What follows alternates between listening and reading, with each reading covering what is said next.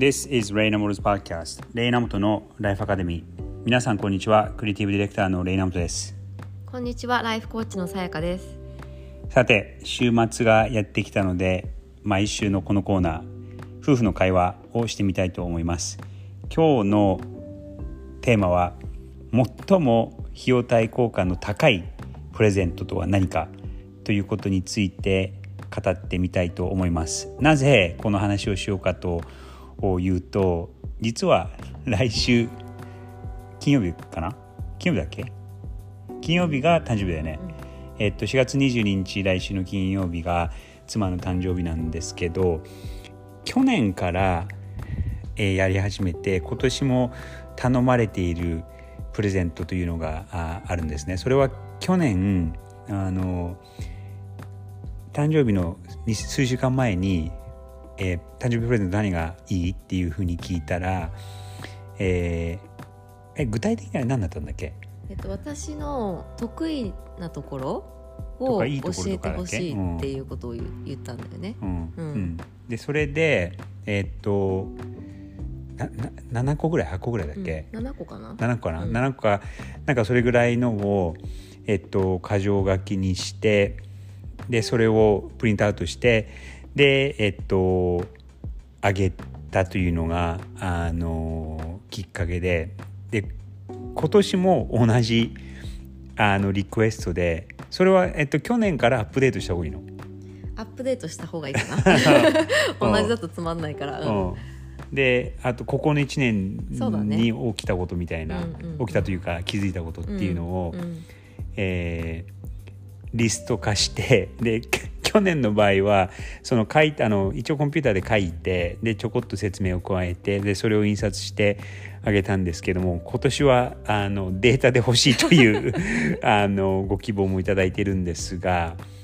あのどう受け取受け取る方としては？うん、あのちょっと背景を説明するとまずその去年は、えー、とニューヨークに来てで私はね15年ちょっと働いてた会社を辞めてで、まあ、息子もさ当時3ヶ月とかで渡米してきてで次何やりやろうかなっていうのをすごく考えてた時期なんですよね。で私の中で結構あの悩んで決断して退社をしたのであの次やるんだったら本当にこう自分が楽しい楽しみながらできる仕事ををしたいなと思ってたんです。であの自分のことをいろいろ振り返っていく中でやっぱりなかなか自分だけだと自分が何が得意でどういうことに、まあ、才能があるのかっていうのがなかなかこうわからないんですよね。なので、まあ、一番近くで見ている夫にあの客観的に見て、まあ、かつ一緒に、ね、近くにもいるわけだからあの私の得意なことっを教えてほしいなって思ったのがきっかけで、まあ、それを聞きました。であの実際にこうもらうとやっぱすごく嬉しくてあの自分のその頑張りを見てくれてるなっていうような気持ちにもなれたしあとはあちゃんとこうなんだろう自分がやってきたことがあの身になっているなとか自分が気づかないところにこう焦点が当たっていたりっていうことであのすごく新しい発見もあったしあの喜びもすごくあったのでこれはちょっと毎年 誕生日のリクエストにしようかなと思思い思いました。うん。そこで書いてたのはな1年前で正直ぼんやりとしか覚えてないんだけど、うん。そのまだ次何やろうかがきはっきり決まってなかったんだっけ？あ全然決まってなかった、うんうんうん。でそのでもライフコーチの勉強し始めようと思ったのはそのすぐ直後だよね、勉強し始めようと思ったのは直後だね。うん。でその時はもう考えてたの？それやろうとは、いやあまずコーチになろうとは全く思ってなくてうん。コーチングの勉強をしたいぐらいに思ってたかな。でも4月だとまだ思ってなかったかもしれない。もしかしたら。5月うん。6月ぐらいかもしれない。で。もまあギリギリのタイミングだようね、んでそこに書かれていたことでなんかその今後やっていくことに対する頻度とかはあった、ああそういう意味だとそんなにそこではなかったのかな。うんでもあのー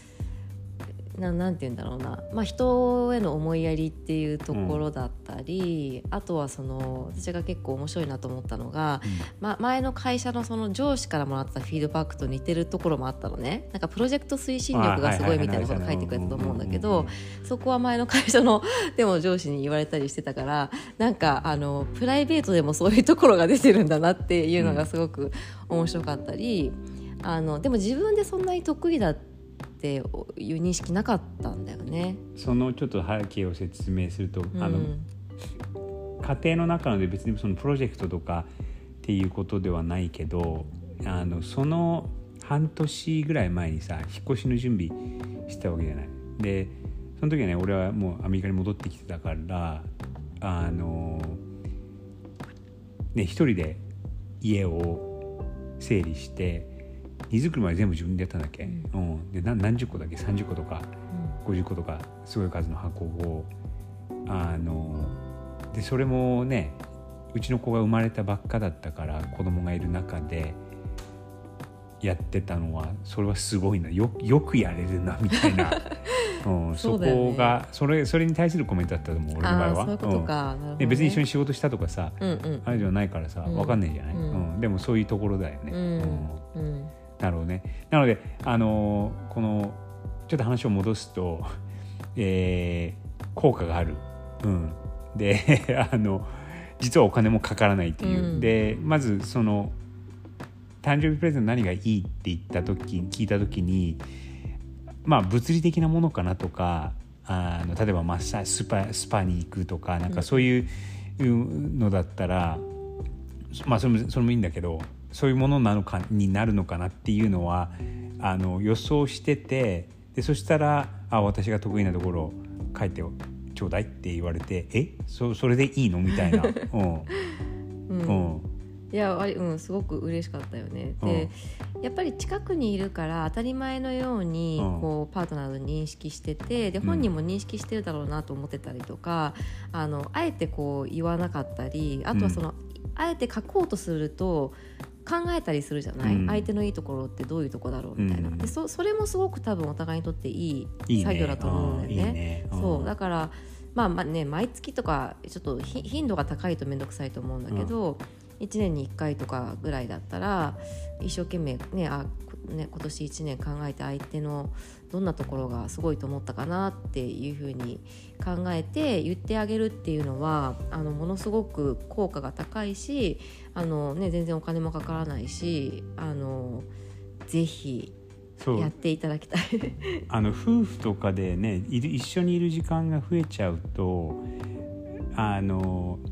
なんか循環が悪いのはえっと嫌なところとかさ悪いところとかさイライラするところばっかが目立っちゃって、うん、でいいところに慣れちゃって感謝しなくなる。確かに。傾向が多分あると思うのね。うん、でこの間なんか外出た時に、ね、俺がなんかちょちょっと探してここ行こうかみたいなこと言ったらあそういうの探す探すの得意だよねみたいなことを言ってくれたじゃない、うん、なんかああいう些細なことでも、うん、言わなければ言わなければ別にそれもいいんだいいし当たり前のことかもしれないんだけどもちょっとそう言ってもらうだけですごく嬉しいとかやる気がある上がるみたいなことがあるし逆にねあのーこれ出しっぱなしとかこれ片付けてないとかそういうのがよく目につくわけじゃない。うん、でそれはそれでまあ指摘するのは全然いいんだけどそれが積み重なるとなんか嫌なことばっか言ってるみたいな、うん、自分もね、うん、最後それ自分で嫌になるみたいなこと言ってたじゃない、うん。でそれはそれでいいと思うんだけどもそれをこのバランスとってちっちゃいことでも褒めてあげると相手のやる気もこう上がるしで特にその、1年に1回ぐらい誕生日とか、まあ、バレンタインなんかなんか分かんないけどそういうタイミングでその習慣的にあの褒め合うということをやるのはお金はかからない割には相手に与える感情のレベルは高いという。そうそう、うん、効果が高い、うん、うん、っていうことですね。そうです。はい、なのでこの最もお金がかからないただできるえー、パートナーへのプレゼント試してみてください。おすすめです。ということで、えー、素敵な週末をお過ごしください。素敵な週末をお過ごしください。それでは Have a nice weekend